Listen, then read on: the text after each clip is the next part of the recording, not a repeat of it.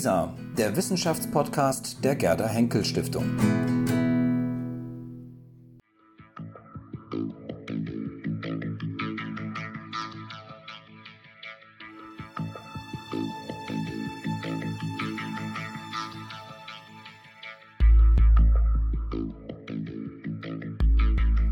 Ja, ich freue mich, dass wir heute Herrn Professor Stefan Lessenich bei uns heute hier im Haus der Gerda Henkel Stiftung zu Gast haben. Vielen Dank, dass Sie gekommen sind. Ja, sehr gerne. Aus Danke München. für die Einladung. Ja, aus München.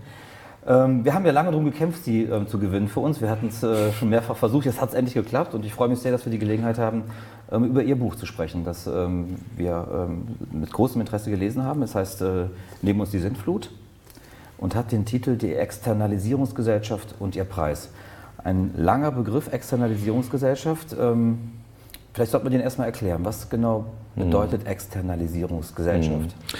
Der, der, Begriff hat verschiedene Probleme, könnte man sagen, erstmal selbstkritisch. Äh, nicht nur, dass er lang ist, Sie haben jetzt im ersten Anlauf auch gleich flüssig äh, ausgesprochen. Das ist, nicht, gut, ja. das ist nicht immer der Fall, auch bei denen, die üben.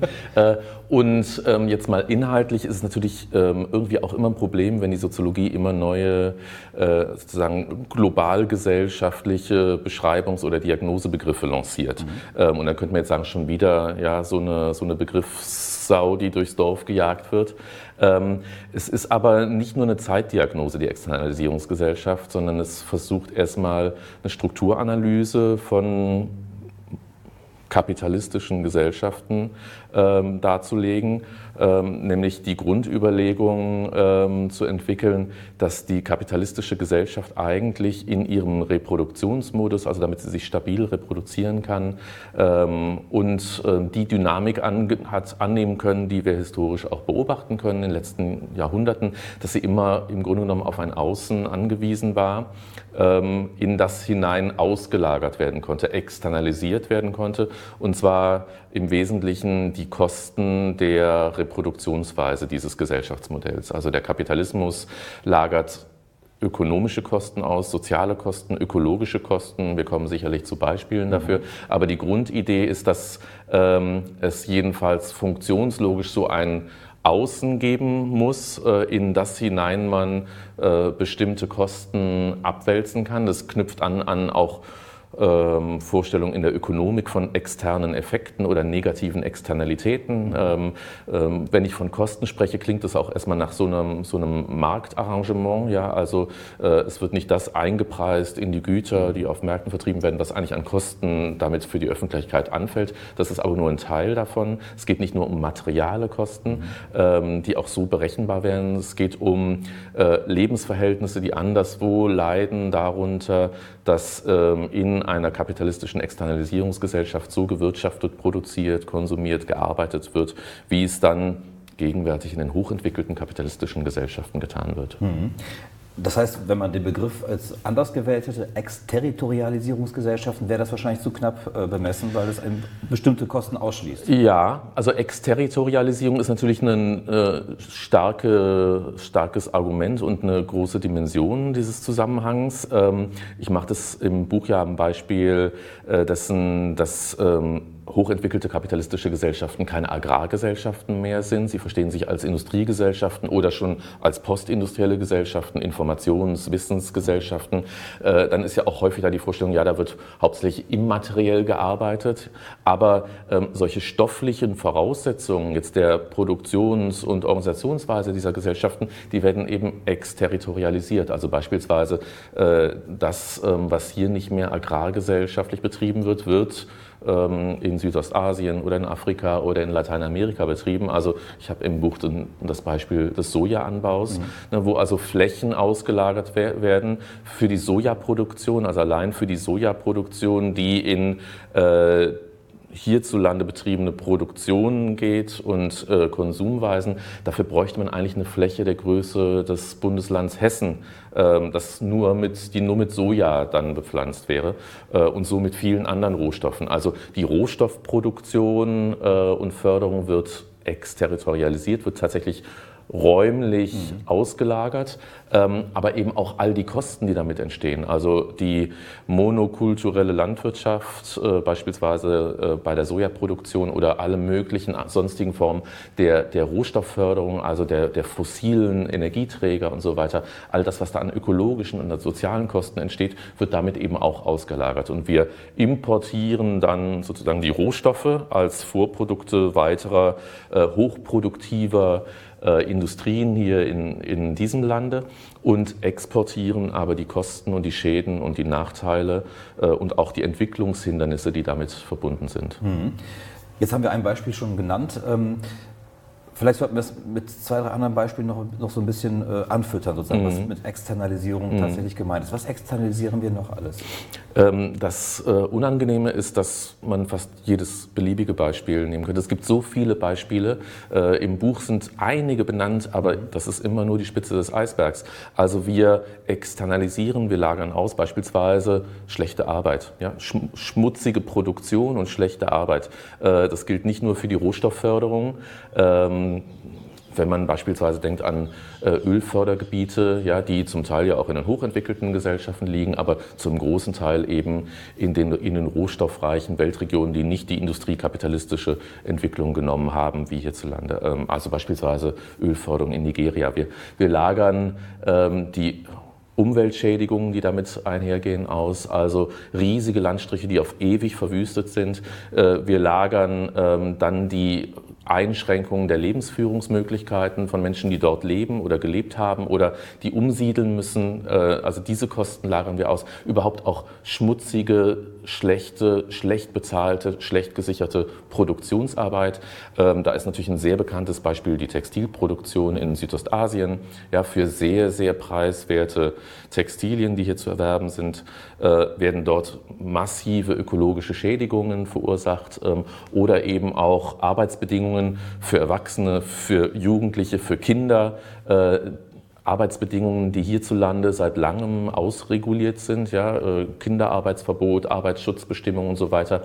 Ähm, auch solche schlechte Arbeit lagern wir aus. Und die Behauptung, die starke Behauptung des Buches ist ja, äh, dass es eine mit dem anderen zusammenhängt. Dass wir also zum Beispiel die Anhebung von Sozialschutz- und Arbeitsrechtsstandards hierzulande und der soziale Friede, der damit zusammenhängt und die Entwicklungsmöglichkeiten, die da auf, auf diesem Arrangement beruhen, dass wir die erkauft haben mit eben schlechteren Arbeitsbedingungen anderswo, äh, wo entsprechende Entwicklungen nicht genommen werden konnten. Und dass wir insofern mittelbar und häufig auch unmittelbar profitieren von dieser ungleichen Entwicklung, die sich nicht zufällig ergibt, sondern wo beide Seiten in einem Beziehungsverhältnis zueinander stehen. Mhm.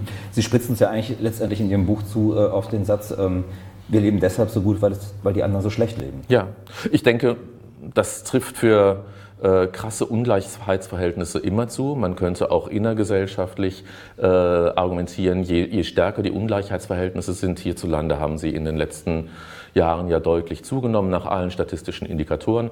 Ähm, aber wenn man dann auch wiederum in Länder des globalen Südens geht, äh, Südafrika, Brasilien, so als mit die ungleichsten Gesellschaften, erstmal nach, nach Einkommensindikatoren, würde man auch sagen, dass es dort äh, Gruppen gibt am oberen Ende der Einkommensverteilung, die einen Lebensstandard haben, der dem westlichen nicht nur vergleichbar ist, sondern vielleicht zum Teil sogar darüber hinausgeht.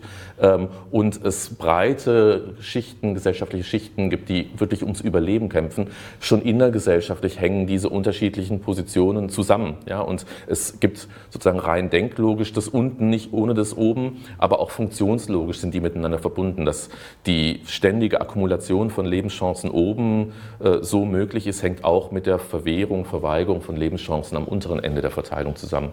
Und so, ähm, wie, wie man das innergesellschaftlich argumentieren kann, kann man das auch zwischengesellschaftlich oder weltgesellschaftlich argumentieren. Äh, da wird es dann immer darum gehen, diese innergesellschaftlichen Ungleichheiten nicht auszublenden. Ne? Aber in einer globalen Konstellation beruht der über Jahrzehnte, Jahrhunderte, Jahrhunderte gewachsene Reichtum der hochentwickelten Industriegesellschaften auf der Armut der also von großen Bevölkerungsmehrheiten im globalen Süden. Mhm. Wenn man dann das Bild aufbaut, das Zentrum und die Peripherie, ähm, und Sie haben gerade mehrere Beispiele angeführt, ähm, wie es tatsächlich zurzeit aussieht. Ähm, warum wehrt sich die Peripherie nicht? Kann man da eigentlich nichts gegen machen? Warum lässt sie das eigentlich alles zu, dass mhm. mit ihr so umgegangen wird? Mhm. Warum liegt das? Also das stimmt ja erstens nicht, dass es keine Bewegungen des Wehrens gäbe im, im globalen Süden. Ähm, die gibt es natürlich und äh, vielleicht komme ich da gleich noch dazu. Und natürlich ist diese Rechnung Zentrum-Peripherie auch zu einfach. Mhm. Ähm, das ähm, ist im Grunde genommen auch eine Argumentationsweise, die es schon in den 1960er Jahren gegeben hat. Da gab es die sogenannte Dependencia oder Dependenztheorie ähm, oder die Weltsystemanalysen, Immanuel Wallerstein mhm. und, und äh, ähnliche Autoren, äh, die früh behauptet haben, dass das kapitalistische Weltsystem ist in Zentrum und Peripherie äh, gespalten sozusagen. Die stehen aber in einem Funktionszusammenhang. Und dann wurde aber schon früh gesagt, naja, es gibt auch sowas wie Semiperipherien, also global gesehen. Ähm, wir würden vielleicht heute sagen Schwellenländer, die auf dem Sprung sind. Und natürlich dieses auf dem Sprung sein ist immer auch ein Faktor der Stabilisierung solcher Verhältnisse. Das gilt ja auch innergesellschaftlich für Ungleichverteilung. Ähm, solange Menschen in bestimmten unterprivilegierten Positionen die Aussicht haben, die Erwartung oder die Hoffnung, dass sie aufsteigen könnten, äh, können sich solche Ungleichheitsverhältnisse stabil halten, ja, weil womöglich Bevölkerungsmehrheiten denken, na ja, ähm, durch Fleiß oder ja, durch ähm, langen Atem oder vielleicht auch durch Zufall geraten sie doch mal in eine bessere Position. Und so kann man natürlich auch weltgesellschaftlich argumentieren, äh, solange es Aufstiegsgeschichten gibt, einzelne, die ja dann auch gerne wiederum zur Rechtfertigung der gegenwärtigen Weltverhältnisse genutzt werden. Aufstiegsgeschichten wie Südkorea äh, oder jetzt die aufsteigenden Mittelschichten, Hunderte von Millionen Menschen in Indien oder in China. Ähm, also so, solange es solche, solche Zwischenpositionen gibt, und die gibt es ja de facto, das ist ja nicht bestreitbar, auch äh, auf weltgesellschaftlicher Ebene, äh, solange ähm, kann natürlich auch so ein, so ein Gesamtzusammenhang legitimiert werden damit, ähm, auch vor Ort im globalen Süden, dass die Aussicht besteht, durch staatlich unterstützte Modernisierungsprozesse könnte man aufsteigen. Das sind aber immer Einzelgeschichten. Die muss man sich auch jeweils genau anschauen. Was sind die Erfolgsvoraussetzungen für bestimmte Gesellschaften, dann womöglich einen Sprung in die Semiperipherie äh, zu nehmen oder sozusagen am, am Zentrum sozusagen ähm, zu, zu, zu schnuppern und womöglich äh, zu meinen, man könnte dann noch weiter aufsteigen. Äh, was sind die Voraussetzungen für, für Nichtaufstieg, für das Zurückbleiben von, von vielen Weltregionen und Gesellschaften? Das muss man sich sehr gut angucken und ähm, auch diese Aufstiege sind ja abhängige Aufstiege. Also es sind solche Nischen, die in bestimmten ähm, Bereichen der, des Weltwirtschaftssystems besetzt werden können, beispielsweise Südkorea, ähm, die aber nicht verallgemeinerbar sind. Also das ist ja vielleicht eines der Grundprobleme auch so, solch, von solchen Aufholvorstellungen, ähm, dass wenn alle aufholen, ja, ähm, es äh, wäre die Idee, dann kommt es irgendwann zu einer Gleichverteilung und das ist ganz offensichtlich seit vielen hunderten Jahren nicht der Fall. Mhm. Sie sprechen gerade diese historische Dimension an, seit vielen hunderten Jahren, äh, von hunderten Jahren. Ähm, was äh, würden Sie sagen, ähm, hat sich verändert? Also wenn man davon ausgeht, dass sozusagen ein kapitalistisches, ein kapitalistisches System äh, davon ausgeht, dass es sozusagen ähm, nicht darauf angelegt ist, um in Gleichheit zu schaffen, sondern wo es darum geht, sozusagen im Wettbewerb sich zu verbessern und eine bessere Position für sich zu gewinnen und so weiter müsste man ja eigentlich davon ausgehen, dass diese Externalisierungsphänomene eigentlich sozusagen dem System immanent ist, seitdem es es mhm. sozusagen gibt. Mhm. Was hat sich aber möglicherweise in den letzten Jahren verändert? Also was hat es sozusagen nochmal, mhm. vielleicht würden Sie wahrscheinlich in Ihrem Buch sagen, was hat es nochmal beschleunigt oder nochmal mhm. bestärkt, diese, diese Prozesse? Mhm. Das ist jetzt natürlich eine komplizierte Frage, weil sie erstens äh, lange historische Prozesse anspricht ähm, und dann, was die Veränderungen angeht, wiederum eine, komplexe Konstellation, wo man verschiedene Faktoren ansprechen muss. Ähm, es gibt tatsächlich, die Weltsystemanalysen würden sagen, es gibt seit 500 Jahren ein, globales kapitalistisches System ähm, mit solchen eher zentralen, peripheren, semiperipheren Positionen, die auch zusammenhängen in ihren Entwicklungschancen. Ähm, darüber wird wirtschaftswissenschaftlich, aber auch in der Selbstbeschreibung der Gegenwartsgesellschaft dieses Wettbewerbsparadigma gelegt, was immer suggeriert, ähm, äh, bei Wettbewerb könnten andere aufholen, so wie wir es gerade besprochen haben, ja, oder es wäre letztlich dann eine Frage von Positivsummenspielen, ja, die, die ihre Nische im Wettbewerb äh, besetzen und bestimmte Dinge, komparative Vorteile, ähm, bestimmte komparative Vorteile realisieren können, dann auch aufholen. Die Weltsystemanalysen würden sagen, dieses globale kapitalistische System beruht von Anfang an auf Asymmetrien mhm. und diese Wettbewerbsmetapher berücksichtigt in der Regel nicht die ungleichen Machtverteilungen, äh, beispielsweise also Geo geopolitische, geoökonomische Machtgefälle zwischen Zentren und Peripherien. Und man kann ganz vereinfacht sagen, dass diese ähm, ungleichen wirtschaftlichen Verhältnisse auf Weltebene, im Weltmaßstab lange Zeit sehr gewaltförmig äh, operiert haben. Also wenn man an klassischen Kolonialismus denkt, ja, oder Handelskapitalismus, äh, der durch Kolonialmächte gestützt war und dann, äh, oder wo stark auch mit territorialer Besetzung von, von peripheren Räumen gearbeitet wurde, dann könnte man sagen, was sich verändert hat über die Jahrhunderte, ist die starke Verrechtlichung äh, dieses ganzen Zusammenhangs. Also äh, gegenwärtig, spätestens seit dem Zweiten Weltkrieg, wird ja zwischengesellschaftlich, zwischen den Gesellschaften des globalen Nordens, des globalen Südens nicht mehr regelmäßig mit physischer Gewalt oder Krieg oder Militäreinsätzen gearbeitet, sondern zunehmend hat es eine rechtsförmige Gestalt angenommen, also im Sinne des Welthandelsregimes ja, ähm, oder andere, also aller möglichen äh, Weltregimes. Ähm, Zollvereinbarungen. Zoll, Zollvereinbarungen. Im, Im, Buch äh, habe ich ein ganzes Kapitel über die unterschiedlichen Mobilitätschancen. Äh, es gibt auch so ein, so ein Weltreiseregime, äh, Weltaufenthaltsrechtsregime und so weiter, in denen sich in diesen Weltregimes, die solche weltwirtschaftlichen, weltgesellschaftlichen Beziehungen äh, regeln, ähm, da spiegeln sich eben lang anhaltende und fest eingerichtete Machtungleichheiten zwischen den reicheren und den ärmeren Gesellschaften wieder, die dazu angetan sind, dann wiederum diese Ungleichheiten auch zu verstetigen, zu zementieren. Mhm. Ähm, und ich würde sagen, wenn man jetzt sich die letzten 25 Jahre anschaut, äh, dann ist natürlich schon ein ganz zentrales historisches Datum der Zusammenbruch des Staatssozialismus, äh, das womöglich endgültige Globalwerden von kapitalistischer Ökonomie und ähm, was einerseits dazu geführt hat, dass nochmal neue, früher externe Territorien äh, durchkapitalisiert wurden, also Osteuropa, ähm,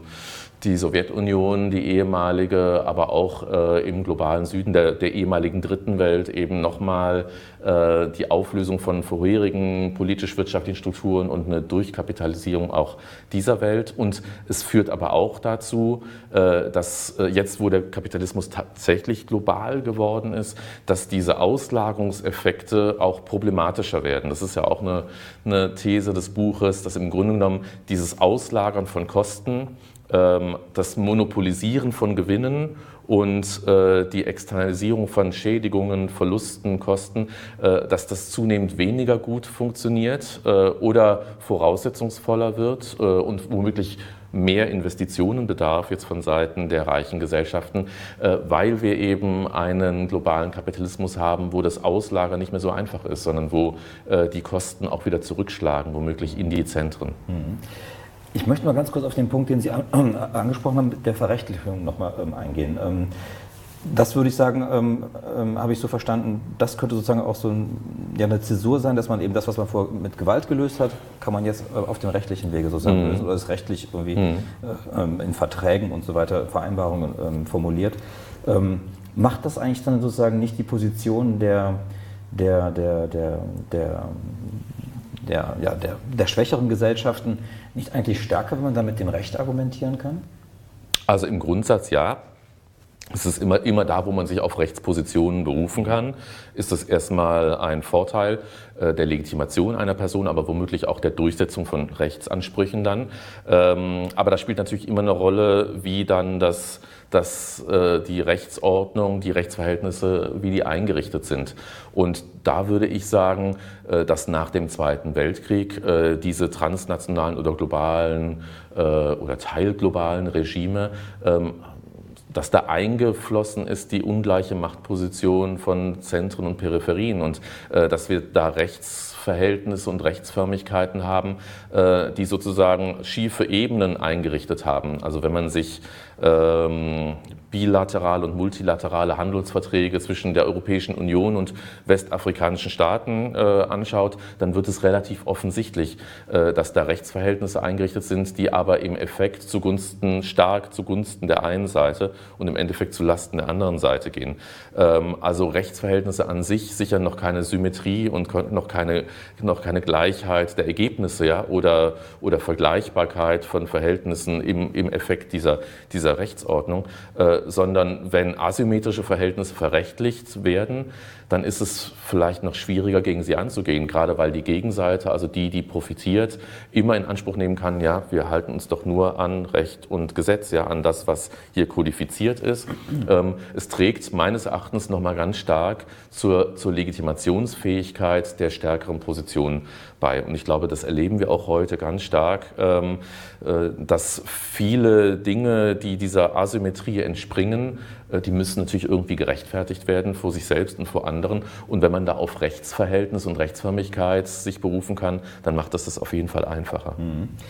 Ein anderes Versprechen des Kapitalismus ist es ja, dass wenn sozusagen ähm, wir immer mehr Wachstum generieren können, ähm, dass sozusagen auch dann, selbst wenn die ähm, starken Gesellschaften davon auch weiter profitieren, dass aber natürlich die anderen, die schwächeren Gesellschaften nachziehen würden. Also, mhm. Also dass man sozusagen, ähm, das ist so diese Trickle-Down-Theorie, ähm, ja. glaube ich. Also was ja. oben sozusagen äh, mehr erwirtschaftet wird, wird auch nach unten durchgegeben mhm. sozusagen und äh, geht wie so eine Gießkanne, so mhm. das auch nach unten durch.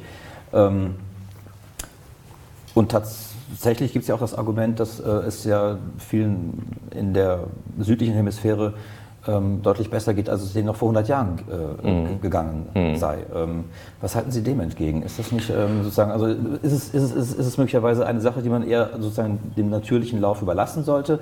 Ähm, gerade auch vor dem Hintergrund, Sie haben es eben gesagt, äh, des Zusammenbruchs des Staatssozialismus, wo man geglaubt hat, man könnte mhm. tatsächlich in solche Prozesse auch mhm. wirklich ähm, äh, mit Social Engineering irgendwie wirklich mhm. eingreifen? Mhm. Ähm, oder äh, ja, wie sehen Sie das? Also wenn ich jetzt mal äh, das stark formulieren würde, würde ich sagen, diese Trickle-Down-These, die es ja auch innergesellschaftlich gibt. Mhm. Ne? Also ähm, was ich, die, die ärmeren Positionen profitieren davon, dass die Reicheren dann beispielsweise investieren, ja, Arbeitsplätze schaffen, äh, produktiv tätig sind und das schafft einen Gesamtwohlstand, der, wenn dann, dann muss allerdings Politik mit reinkommen oder Staatlichkeit, wenn der umverteilt wird, mhm. dann profitieren auch die unteren Schichten und dann geht es alles irgendwie ähm, vielleicht immer noch mit Ungleichheit, aber auf, auf höhere Ebene, sozusagen der Becksche Fahrstuhleffekt, ne, dann geht es nach oben. Ähm, sowohl innergesellschaftlich wie auch weltgesellschaftlich würde ich sagen, ähm, obwohl es ab und an empirische Evidenz gibt für solche Aufholeffekte, würde ich erstmal sagen, eins der zentralen Legitimationsinstrumente für solche Ungleichheitsstrukturen und für die Beibehaltung dieser Ungleichheitsstrukturen. Wenn man sich das weltgesellschaftlich anschaut, wir haben jetzt gerade eine, finde ich, einigermaßen skurrile Diskussion in der Wirtschaftswissenschaft, aber auch dann in der, in der Öffentlichkeit, wenn man sich es weltgesellschaftlich anschaut, äh, Sie haben jetzt gerade gesagt, na, denen geht es doch besser als vor 100 Jahren. Mhm. Nein, äh, wenn man sich das weltgesellschaftlich anschaut, kann man sagen, 150 Jahre lang äh, ging die Schere ganz stark auseinander zwischen den reichen Nationen, also die früh industrialisiert sind und dann ihre Industrialisierungsgewinne realisieren konnten, äh, Umverteilung organisieren konnten in ihren Gesellschaften, soziale Rechte anerkennen konnten und so weiter. Zwischen den reichen Gesellschaften und den ärmeren Gesellschaften ging 150 Jahre lang, also man kann irgendwie sagen, seit Beginn der, der Industrialisierung im, im globalen Norden, sagen wir seit den 1830er Jahren bis 1980 ging die Schere auseinander. Äh, und zwar massiv. Ähm, massiv ging die Schere auseinander und ähm, was bei diesen Ungleichheitsverhältnissen auch nie, nie, berücksichtigt wird, das sage ich jetzt mal in Klammern, 150, diese 150 Jahre lang sind beispielsweise von den Weltemissionen, die jetzt den gegenwärtigen Klimawandel verursachen, sind 90 Prozent aus dem globalen Norden oder dem Westen oder wie auch immer Sie es nennen wollen, gekommen. So, und dann haben wir seit den 1980er, 90er Jahren eine leichte Umkehrung dieses säkularen Trends. Ja, wir haben jetzt seit ähm, 25 Jahren, und das sind ja ganz stark ähm, Argumente, die jetzt von Ökonomen vorgebracht werden, ähm, die stützen sich dann auf die Milanovic-These, also Branko Milanovic, ehemaliger Weltbankökonom, der tolle Arbeit geleistet hat, um gerade diese weltgesellschaftlichen äh, Ungleichheitsverhältnisse erstmal in Einkommensmaßen überhaupt zu kartografieren. Mhm. Ne, und dann gibt es eben die Daten, dass in den letzten zwei, zweieinhalb Jahrzehnten die Schere zwischen den ärmeren und den reicheren Nationen wieder bedingt ja, an, an, anfängt, sich, also zu schließen wäre falsch, ja, mhm. wieder kleiner zu werden. Ähm, das stimmt, das betrifft nur Einkommensdaten, also Bruttoinlandsprodukt pro Kopf ja, nach Kaufkraftparitäten. Das ist ein Maßstab, ein sehr unzulänglicher Maßstab für, für Reichtum und Armut. Ne, das sind andere äh, Indikatoren, die gute oder schlechte Lebensverhältnisse äh, bestimmen, noch gar nicht mit dabei. Das stimmt. Ähm, das ist ein, sozusagen ein statistisches Maß. Da geht es vor allem ein, ähm, die, die, der Wohlstandsanstieg in China, Hunderte von Millionen Menschen, die über die Armutsgrenze, die lokale Armutsgrenze in China gehoben worden sind, äh, ein riesiger zivilisatorischer Fortschritt, der erstmal ja, nicht in Frage zu stellen ist und auch nicht zu entwerten ist. Ähm, aber das führt zu dem statistischen Effekt, dass insgesamt diese Schere leicht wieder zugeht. Mhm. Äh, wir haben aber weite Weltregionen, die so abgehängt sind, ökonomisch, sozial, ökologisch auch, wie wahrscheinlich noch nie in der Geschichte. Ne? Also die Schere geht, wenn man jetzt diese aufstrebenden Großmächte Indien, China rauslässt, mit auch intern massiven Ungleichheiten. Äh, wenn man die rauslassen würde, dann würde die Schere wieder noch weiter äh, auseinandergehen. Mhm. Also ähm, diese einfache Formel, die man jetzt immer wieder liest, übrigens auch bei Soziologen, äh, auch bei renommierten Soziologen, die sagen, naja, äh, wir haben jetzt innergesellschaftlich massive Ungleichheitsprobleme. Stimmt.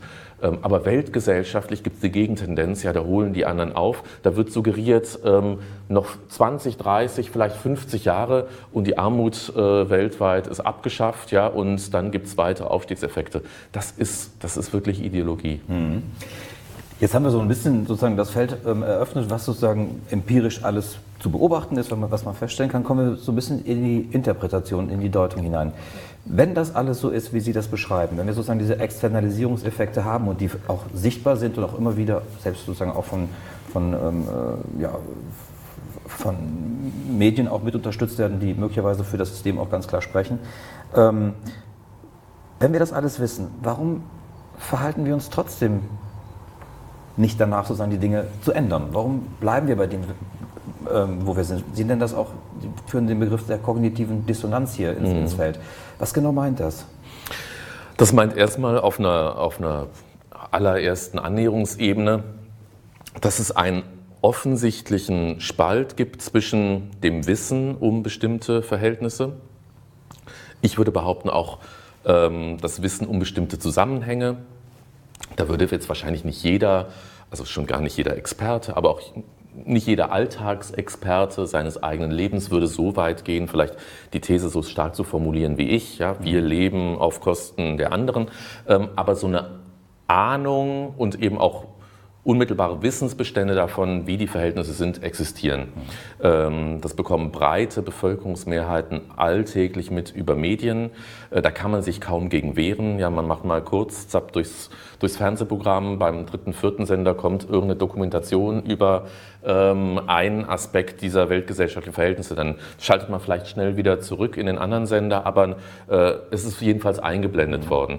Äh, man merkt es ja auch an, an den man merkt es an der Fluchtmigration der letzten anderthalb Jahre. Äh, man merkt es daran, dass wenn man irgendwie ein Pflegearrangement zu Hause zu tätigen hat, Großmutter, Schwiegermutter wird pflegebedürftig, ähm, ja, soll aber zu Hause bleiben, muss vielleicht auch zu Hause bleiben, dann holt man sich halt jemanden aus Polen, aus der Ukraine oder noch weiter östlich, äh, die dann die entsprechende Pflegearbeit in-house 24 Stunden macht. Äh, dieses aber deswegen macht, weil sie aus einer äh, Region kommt, wo die Einkommensverhältnisse so viel schlechter sind, dass es äh, akzeptabel und erstrebenswert erscheinen muss, anderswo Arbeit zu leisten, die hierzulande niemand leisten möchte oder wollen würde. Das heißt, man weiß darum. Und die Dissonanz besteht darum, dass, darin, dass dennoch es keine, jedenfalls in der Breite nicht, keine Verhaltensänderungen, äh, auch keine Einstellungsveränderungen letztlich gibt und vor allem keine politischen Aktivitäten, um an diesem Zusammenhang irgendwie zu drehen und etwas zu ändern. Ähm, und jetzt könnte man sagen, ist eigentlich kein Rätsel, ne, weil äh, wenn die These stimmt, dass jedenfalls gesellschaftliche Mehrheiten hierzulande zu den Profiteuren des Arrangements gehören, dann ist ja naheliegend die Gegenfrage, warum sollten sie was daran ändern wollen? Na, und dann ist es kein Rätsel mehr. Dann ist nur noch das Rätsel, wie sich diese, dieser Spalt stabilisiert, wie man, wie man das aushalten kann, Wissen zu haben um bestimmte Dinge und trotzdem nicht zu handeln. Aber dann ist es erstmal kein Rätsel, dass es diese Dissonanz gibt. Klar, interessengeleitet wäre das sozusagen. Dann könnte man sagen, das ist interessengeleitet. Jetzt würde ich gar nicht ähm, und ich glaube, das könnte man schlechterdings auch nicht äh, jedem einzelnen Bundesbürger oder Bundesbürgerin unterstellen, dass sie irgendwie intentional, reflektiert, interessengeleitet, sozusagen alltäglich, das wäre so eine Rational Choice Argumentation, mhm. macht ihre Rechnung auf, ja, wovon profitiere ich, äh, diskontiere dagegen die Verluste, das sind aber die Verluste anderer und sage mir, na prima, äh, sollte so bleiben und ich setze mich dafür ein, dass es so bleiben sollte. Ich glaube, es gibt ja viele Menschen, die in dem privaten Gespräch oder ähm, irgendwie in der Kneipe, äh, wenn das Gespräch aufkommt, das schrecklich finden, äh, das auch selber moralisch für nicht tragfähig halt, halten, vielleicht sogar verurteilen, die auch sagen, das darf eigentlich so nicht weitergehen, ähm, dem man also auch besten Willen, äh, nicht nur bestes Wissen, sondern auch, oder jedenfalls Halbwissen, sondern auch besten Willen unterstellen könnte und die trotzdem nichts tun. Und das ist ja eigentlich das, was wirklich erklärt werden muss. Ne? Ähm, warum, selbst wenn man sagt, ja, ähm, die Verhältnisse sind so und eigentlich sind die nicht tragbar, moralisch nicht und vielleicht kann es auf Dauer nicht, so, nicht gut gehen, so, warum trotzdem so wenig passiert? Ähm, und ich habe in dem Buch ja auch den Begriff des, des Externalisierungshabitus äh, verwendet natürlich noch schlimmer als Externalisierungsgesellschaft, weil irgendwie noch komplexer und irgendwie noch soziologischer. Aber ich finde, da steckt eine ganz wichtige Erkenntnis drin, also der Habitusbegriff, der davon ausgeht, in der Soziologie in einfachster Weise formuliert, dass äh, die Position, die man in einer Struktur von sozialer Ungleichheit einnimmt, ähm, sozusagen so stark in einem selbst verankert ist, dass man sie alltäglich auslebt. Ja, man verkörpert sozusagen seine Position in einer Ungleichheitsstruktur. Äh, man habitualisiert die, man nimmt die an als einen, man könnte jetzt sagen Klassenhabitus oder als einen Positionshabitus.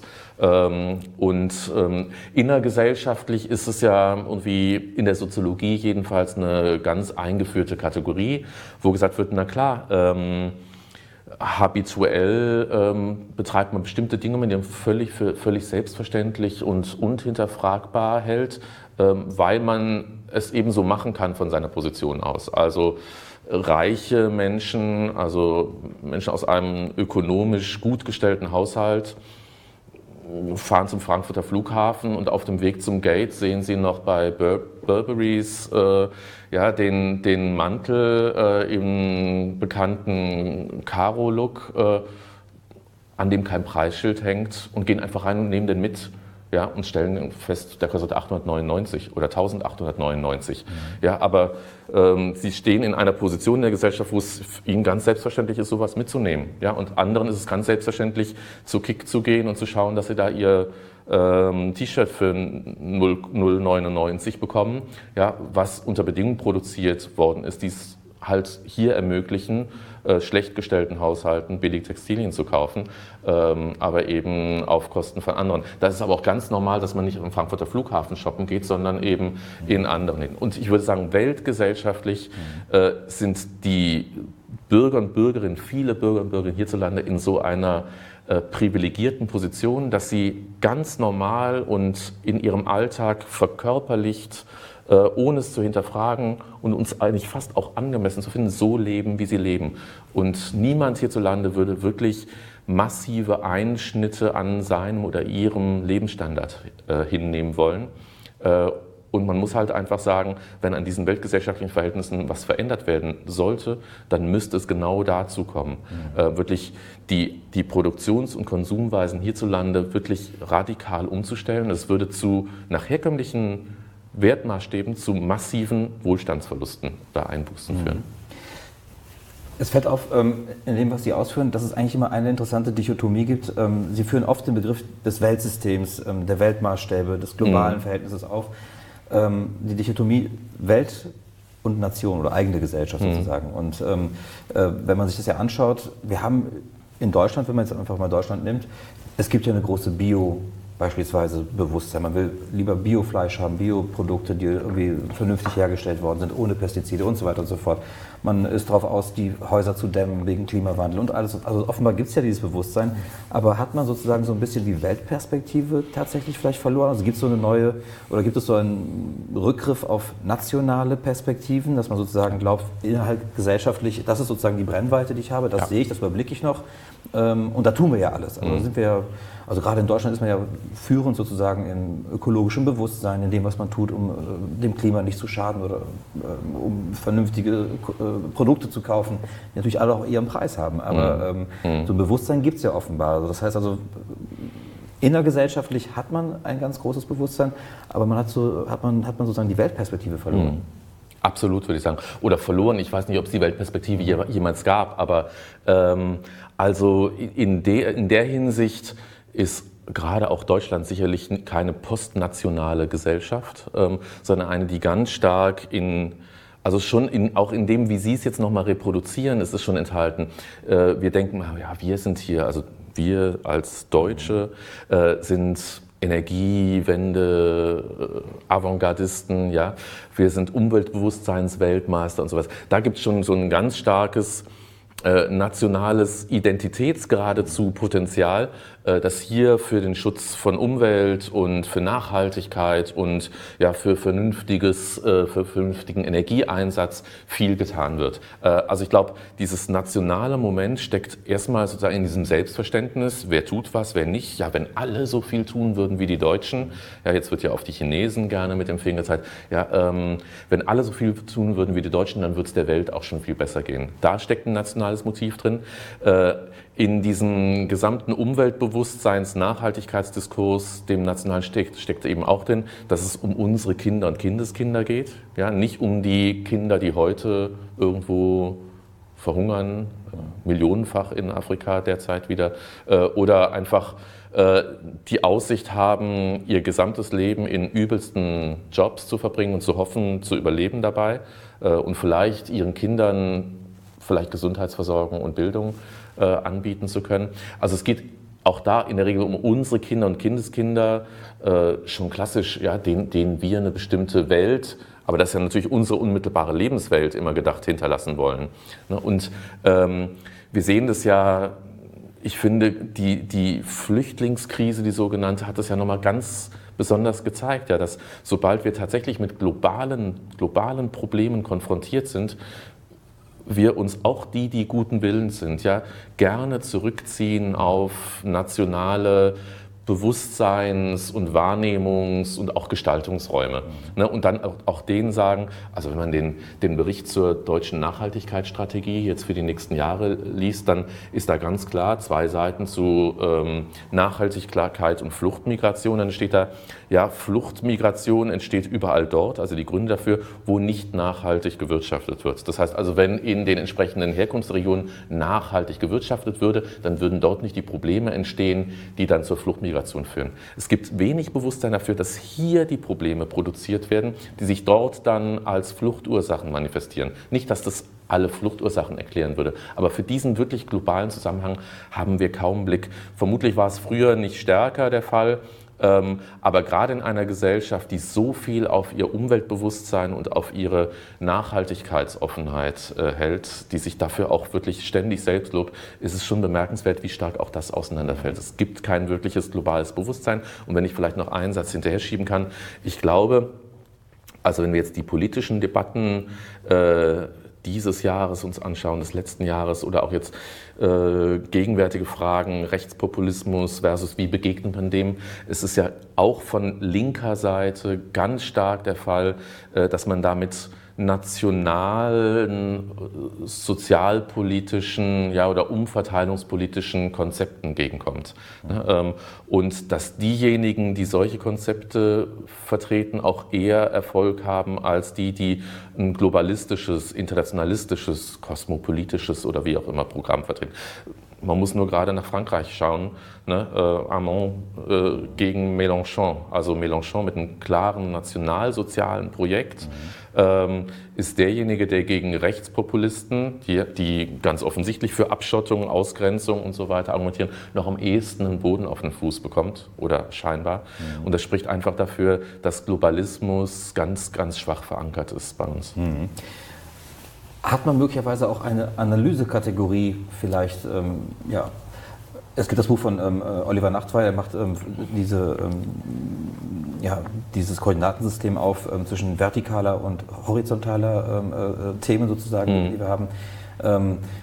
die horizontalen Themen, das sind ja sozusagen, die wir innergesellschaftlich haben, also Gleichheit unter den Geschlechtern, äh, Klima, Umweltbewusstsein, äh, Gleichheit in der Sexualität und so weiter und so fort. Also sozusagen diese sogenannten bürgerlichen oder mhm. diese, diese, bürgerlichen Freiheiten, die man, mhm. hat, die man sozusagen ähm, erringen möchte. Aber wie steht es um die vertikalen ähm, Verhältnisse sozusagen, also die rein politisch-ökonomischen Fragen sozusagen mhm. halt. Also mhm. ist das möglicherweise auch so eine Dissonanz, die wir haben, dass wir eigentlich diese vertikale Perspektive ähm, gerade auch wenn man sich das mit der, äh, wenn man die Weltperspektive aufmacht, dass man die aus den Augen verloren, dass man zwar innergesellschaftlich sich um diese ganzen horizontalen Themen sehr kümmert und auch sehr darum bemüht ist, da sozusagen Gleichheit herzustellen, Gerechtigkeit herzustellen und so weiter, aber dass man sozusagen auf der Weltebene diese, ähm, äh, äh ja, diese Kategorie eben nicht anwendet. Hm. Also ich, analytisch kann man natürlich zwischen der vertikalen und der horizontalen Achse unterscheiden und dann sagen, es geht einerseits äh, um Fragen von materieller Verteilung und mhm. Umverteilung und dann um Fragen von, das war ja schon, also die, diese klassische Hornet-Fraser-Kontroverse, auch Fragen der Anerkennung, mhm. ja, von Differenz, von Vielfalt, mhm. äh, ob, ob, jetzt dann der, der sexuellen Begehrensweisen oder von Ethnizität äh, oder ähnlichem. Ich glaube, Politisch lässt sich das gar nicht so, so klar auseinanderhalten. Ähm, ich glaube auch Umverteilungsstrategien und Politiken, die irgendwie für mehr Gleichheit auf dieser vertikalen Achse plädieren, die müssen ja auch immer von der Gleichheit der, der Freiheitsverhältnisse ausgehen. Also eigentlich ähm, für, einen, für ein vernünftiges äh, emanzipatorisches politisches Programm kann man diese beiden Achsen gar nicht auseinanderhalten. Mhm. Wenn man es jetzt historisch betrachtet, ist ja jetzt so die verbreitete These, ja, die soziale Frage ist vernachlässigt worden und dafür ja, hat man sich um äh, Unisex, Unisex-Toiletten gekümmert ja. oder sowas. Ne? Mhm. Äh, oder die Bürgerrechte sind realisiert worden, ja, aber ich glaube nicht, dass es der Fall war. Ich glaube, dass es immer Akteure gegeben hat, die ganz stark auf die soziale Ungleichheitsdimension ähm, gerichtet waren in ihren Politiken, also die Gewerkschaften, ganz klar, mhm. äh, die aber in einer bestimmten historischen Phase, seit den 1970ern bis in, bis in die jüngste Zeit, einfach gesellschaftlich ziemlich machtlos waren ja, oder zunehmend an, an Machtressourcen verloren haben.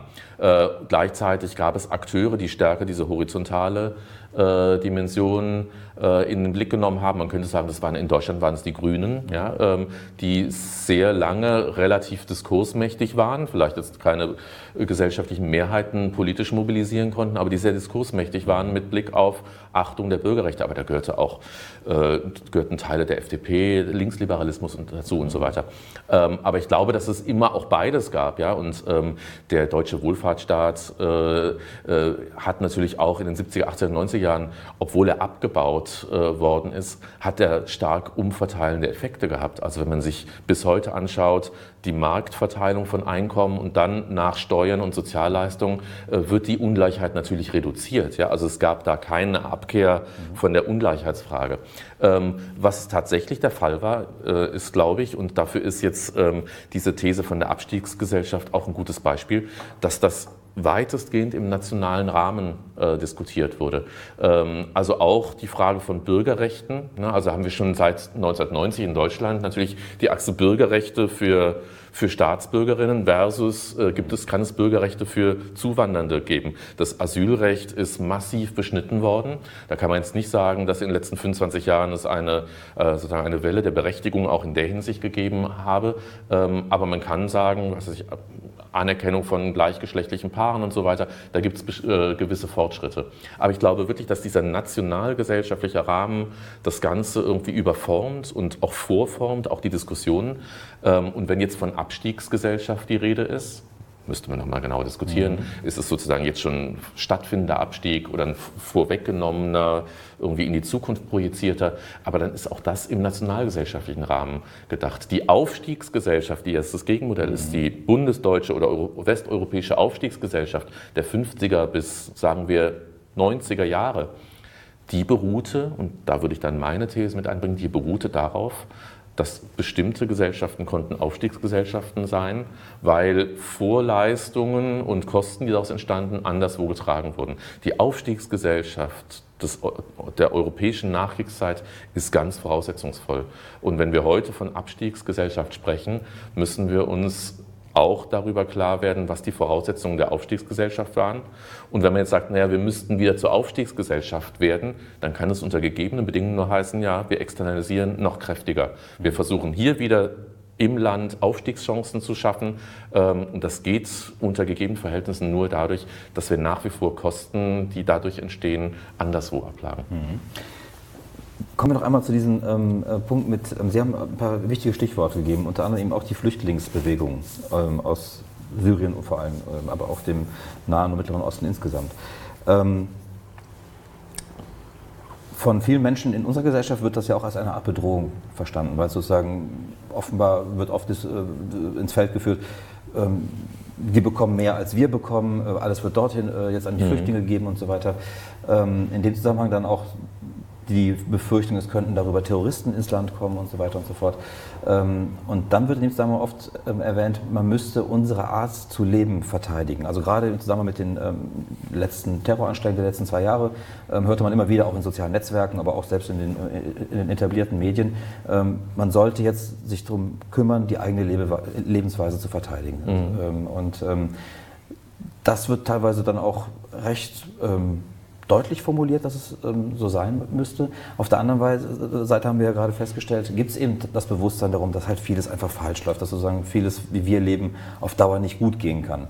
Ähm, wie passt das zusammen? Wir sind wieder bei diesem Thema, bei diesem Bild dieser kognitiven Dissonanz. Auf der einen Seite verteidigt man jetzt erst recht sozusagen die Art mhm. zu leben, das aber bei dem Wissen, dass so wie wir leben, dass das auf lange Zeit nicht gut gehen kann. Mhm. Ja, also ich glaube, das ist tatsächlich äh, die Angst vor einer radikalen Veränderung. Äh, die auch wirklich ans Eingemachte gehen würde und an die alltäglich gewohnten und eingeübten Lebensführungsmuster. Ähm, und dann greift man, glaube ich, ähm, und zwar nicht nur in Schichten, die sich tatsächlich bedroht fühlen können oder müssen. Ne? Also es ist ja tatsächlich so, wenn man in dieser Gesellschaft äh, in einer sehr schlechten Einkommenssituation ist, äh, Probleme auf dem Wohnungs- und im Arbeitsmarkt hat, dann kann man sich vielleicht sogar ja, sehr angemessen fragen, was bedeutet es, wenn jetzt andere Personen hier ins Land kommen, die auch noch um dieselben Arbeitsplätze konkurrieren, dieselben Wohnungen und so weiter. Ähm, aber diese Ängste gehen ja weit und diese Abwehrreaktion und die Verteidigungsreaktion des eigenen Lebensstils gehen ja weit in die gesellschaftliche Mitte hinein, also in, in soziale Positionen von Haushalten, die in keiner Weise unmittelbar gefährdet sind in ihrer ökonomischen Einkommensposition durch Zuwanderung.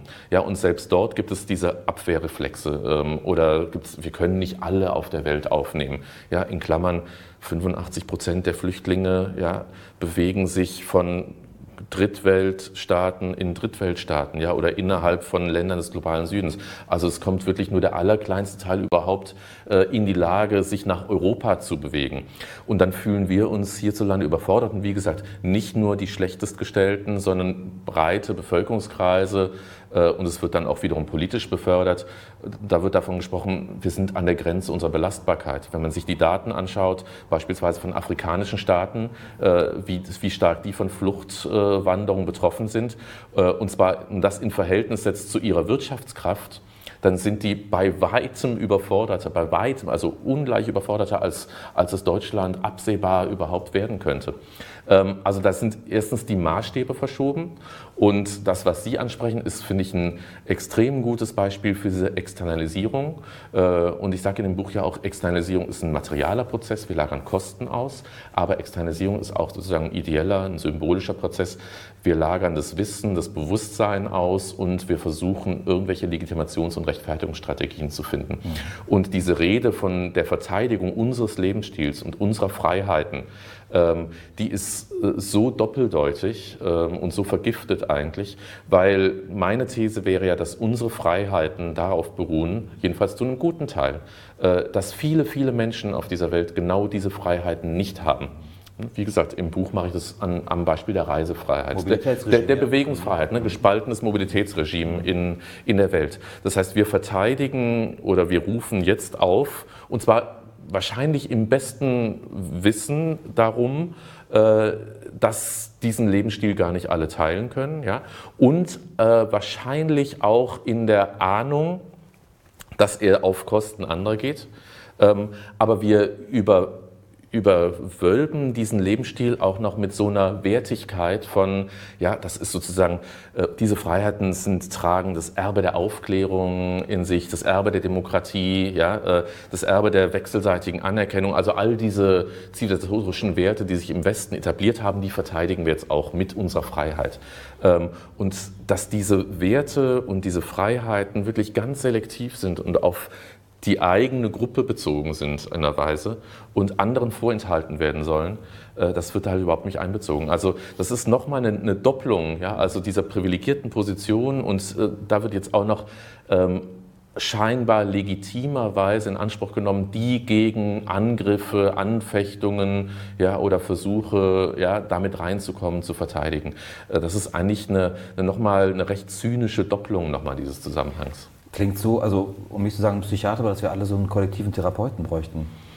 Äh, Deutschland auf der Couch gibt es ja, glaube ich, ein Buch. Ne? Ähm, also ich würde schon meinen, und ähm, ehrlich gesagt meine ich das zunehmend mehr, dass man so eine soziologische Analyse die also Ungleichheitsstrukturen, Ungleichheitsdynamiken äh, in den Mittelpunkt stellt, die die Relationen in den Mittelpunkt stellt, wie hängt das eine mit dem anderen zusammen, ähm, dass man die ergänzen müsste durch eine sozialpsychologische oder kollektivpsychoanalytische äh, Analyse, weil es in der Tat so ähm, dass da Effekte von Verdrängung eine ganz große Rolle spielen. Ähm, und gerade im, im Zusammenhang mit der, mit der Flüchtlingssituation oder den Bewegungen da des, der, der jüngeren Zeit äh, würde ich sagen, dass auch solche äh, solche freudschen Kategorien wie das Unheimliche eine ganz große Rolle spielen. Weil ich glaube, wir haben es jetzt schon mehrfach angesprochen, mhm. es gibt diese Ahnung davon. Äh, es gibt auch dieses Unwohlsein und vielleicht auch so eine Form von schlechtem Gewissen darüber. Ne? Also, dass wir hier so leben, während wir wissen, was um uns herum passiert äh, und dann irgendwie auch noch den Puls haben, ja, aber die sollen trotzdem nicht kommen. Ja, und äh, wir wissen aber, dass es das da draußen gibt und dieses da draußen ist aber irgendwie ganz nah an uns dran. Mhm. Und bei Freud ist die Kategorie des Unheimlichen ja genau das. Na, man es ist, ist, etwas, von dem man weiß, dass es gibt. Ähm, man weiß aber, dass es jetzt gerade weg ist und es soll nicht zurückkommen. Ja, und das Unheimliche ist, äh, dass es jederzeit auftauchen kann. Und ich glaube, diese Konfrontation mit globalen Zusammenhängen via Flüchtlingsbewegung äh, hat eben auch dieses Moment, dass da das Unheimliche zurückkehrt. Und ohne das jetzt psychoanalytisch zu überfrachten, aber ich glaube, die stark aggressiven Reaktionen, die darauf, die darauf kommen, oder äh, Reaktionen wirklich des, des massiven, der massiven Abwehrhaltung, ja, das nicht an sich ranlassen zu wollen, und zwar physisch nicht an sich ranlassen zu wollen. Ich glaube, äh, das kann man eben im Kern nur unter Zuhilfenahme von solchen eher sozialpsychologischen, äh, psychoanalytischen äh, Versatzstücken der Erklärung auch dann, dann wirklich begreifen. Mhm. Zum Abschluss nochmal ähm, ähm, zur Rezeption Ihres Buches. Ähm, ich habe wirklich nur ähm, gute Besprechungen gelesen in Feuilletons und so weiter. Ähm, habe wenig Kritisches gelesen. Ähm, mich würde interessieren, haben Sie auch Kritik erfahren? Also gab es sozusagen auch Gegenpositionen, die Sie also Sie, haben? Sie haben die Kritiken nicht alle gelesen. okay. Nee, also eine, eine, eine, eine, typische Kritik, weiß nicht, gar nicht unbedingt Kritik vielleicht, aber eine, typ, ein typischer Kommentar ist, ähm, naja, ist ja nichts Neues.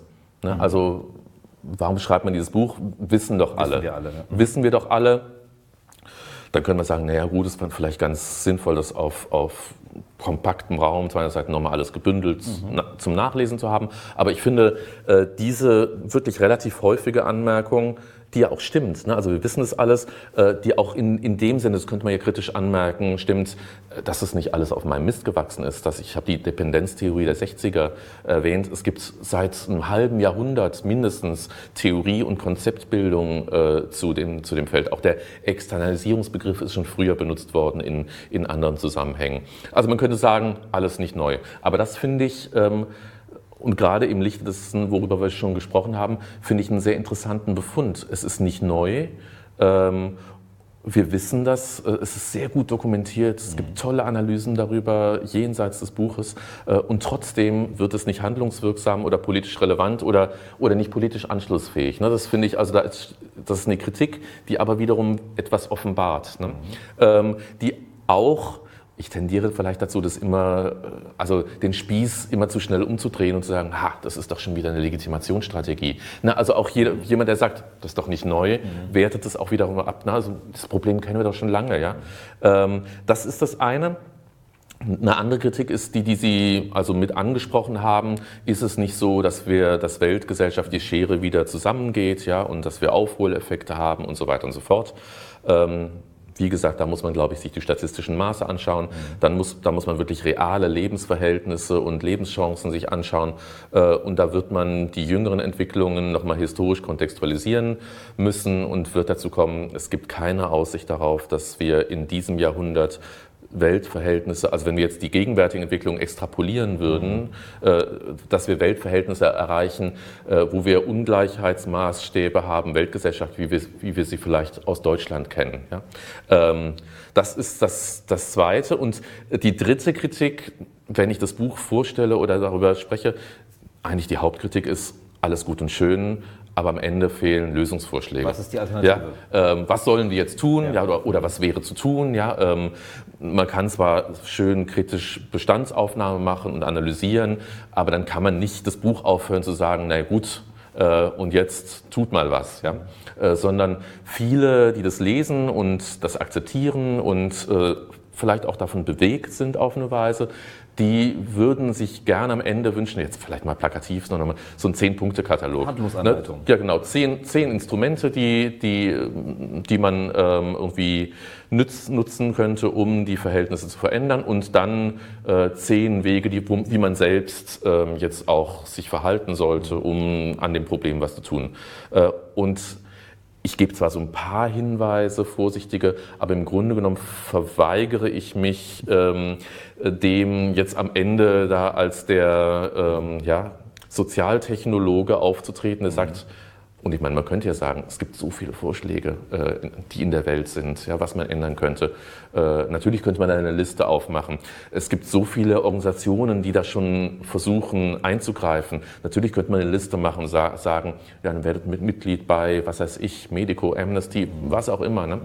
Ähm, aber letztlich wäre meine These ja, dass es um eine Politisierung des Alltags geht. Ja? Dass so wie wir das jetzt hier in einem geschützten Rahmen machen und äh, inszeniert, dass man sich alltäglich über genau diese Verhältnisse Rechenschaft ablegen müsste, sich austauschen müsste.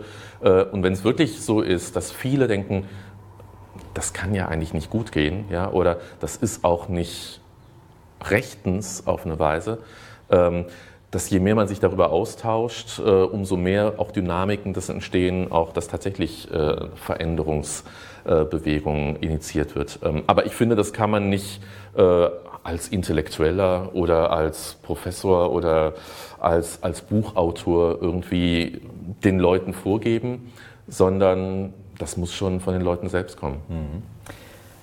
Das wäre so eine Reaktion, die Sie auch, auch glaube ich, haben Sie ja kurz gesagt, die Sie auch Sie touren mit dem Buch, also Sie lesen aus dem Buch sozusagen, machen Lesungen. Ähm, was passiert noch mit dem Buch? Was ist so der nächste Weg? War es das? Ist es abgeschlossen jetzt oder kommt da noch was? Also dieses Buch ist eigentlich nur der Anfang für mich. Also es ist so, oder sagen wir, es ist eine Zwischenetappe. Ich habe mich äh, über Jahre zunehmend, ich komme ja auch mehr aus, aus der äh, Ungleichheitsforschung, Wohlfahrtsstaatsforschung äh, und dann aber auch eine, die viel internationale Vergleiche macht, ja, aber äh, die sich eigentlich im europäischen Rahmen bewegt hat oder im, Rei im Rahmen der reichen Industriegesellschaften. Mhm. Und zunehmend habe ich irgendwie gedacht, das, das ist nicht ausreichend, habe da ein bisschen über den Tellerrand geschaut und Zwischenergebnis ist dieses Buch. Und dieses Buch auch durch die Reaktionen, auch Gegenreaktionen, die es produziert, ähm, hat mich jetzt schon davon überzeugt, dass ich an dem Thema dranbleiben werde. Ähm, ich würde vor allem gerne, also das ist ja jetzt kein im engeren Sinne populärwissenschaftliches Buch, aber schon eins, was für ein breiteres Publikum mhm. äh, geschrieben ist und wo jetzt äh, die soziologische Fachwissenschaft natürlich das eine oder andere da auch draus, dran auszusetzen hat. Ähm, ich würde gerne bei der Konzeptbildung, bei der Theoretisierung dieses Zusammenhangs das äh, nach allen Regeln der wissenschaftlichen mhm. Kunst weiter, weiter ausbauen. Ich möchte aber gerade über das, worüber wir uns auch zuletzt unterhalten haben, äh, suche ich jetzt nach einer empirischen Forschungsstrategie. Also ähm, erstens zu zeigen, wie hängen denn wirklich diese Kosten und Nutzen zusammen. Also dass entweder entlang einer Wertschöpfungskette oder einer Konsumkette äh, mal nachzuvollziehen und zwar von beiden Seiten zu kommen, ja, von, mhm. von der Seite von dem Endverbraucher im globalen Norden ja, äh, und dem Produzenten im globalen Süden. Mhm. Äh, das würde ich mal nachzuvollziehen und dann auch empirisch ähm, und da gibt es ja schon lange auch Forschung, die dann aber wieder abgeflaut sind, äh, Forschung zu Umweltbewusstsein. Also genau die Frage, warum gibt es so ein hohes Umweltbewusstsein und so wenig Umwelthandeln eigentlich? Ne? Warum ist es so in, im letzten Jahrzehnt äh, bei massiv durchgesetztem Umweltbewusstsein, ja, dass die durchschnittliche PS-Zahl von Autos stark zugenommen hat, dass praktisch alle Konsumkurven weiter nach oben gehen und zwar auf einem sehr, sehr hohen Niveau, die sie schon vorher hatten, ja, gehen die Kurven des Verbrauchs, egal wo man hinschaut, auch Energieverbrauch, alles noch weiter nach oben. Ähm, was, den Müll trennen wir. Den, den, Müll, den Müll trennen wir und äh, haben dann diese, diese fantastische, finde ich wirklich fantastische Vorstellung, ja, dass wir dadurch irgendwelche Stoffkreisläufe schließen könnten, ja, weil ähm, vermeintlich ohne weiteren Energieeinsatz ja, die, die Joghurtbecher wieder eingeschmolzen werden und zu neuen Joghurtbechern werden. Mhm. Ja, ähm, und dann waschen wir das Zeug aber noch aus unter hohem Wasserverbrauch, damit es nicht schimmelt, in, ne, weil man möchte ja keinen Schimmel im gelben Sack haben. Ähm, also ich möchte empirisch tatsächlich genau diese Schwelle erforschen, warum schlägt Wissen nicht in Handeln um? Ne, und das ist, ich bin eigentlich qualitativer Sozialforscher, qualitativer empirischer Sozialforscher ähm, und äh, da würde ich gerne aus unterschiedlichen Milieus ja, und in unterschiedlichen Ländern ähm, wirklich qualitativ mal erforschen, wo liegt eigentlich dieser Umschlagspunkt und warum wird er nicht genommen? Da wären wir sehr gespannt, was daraus wird aus dieser Forschung. Das würde mich sehr interessieren. Insofern ähm, würde ich da gerne auch bei Ihnen am Ball bleiben. Sehr gerne, ich bin bereit. Ja, und ähm, möchte aber jetzt an dieser Stelle vor allem erstmal Sie entlassen und Sie wirklich in die Freiheit entlassen. Vielen Dank, dass Sie hier waren. Ja, danke für die Einladung. Hat großen Spaß gemacht. Gutes Gespräch, vielen Dank. Mhm. Danke.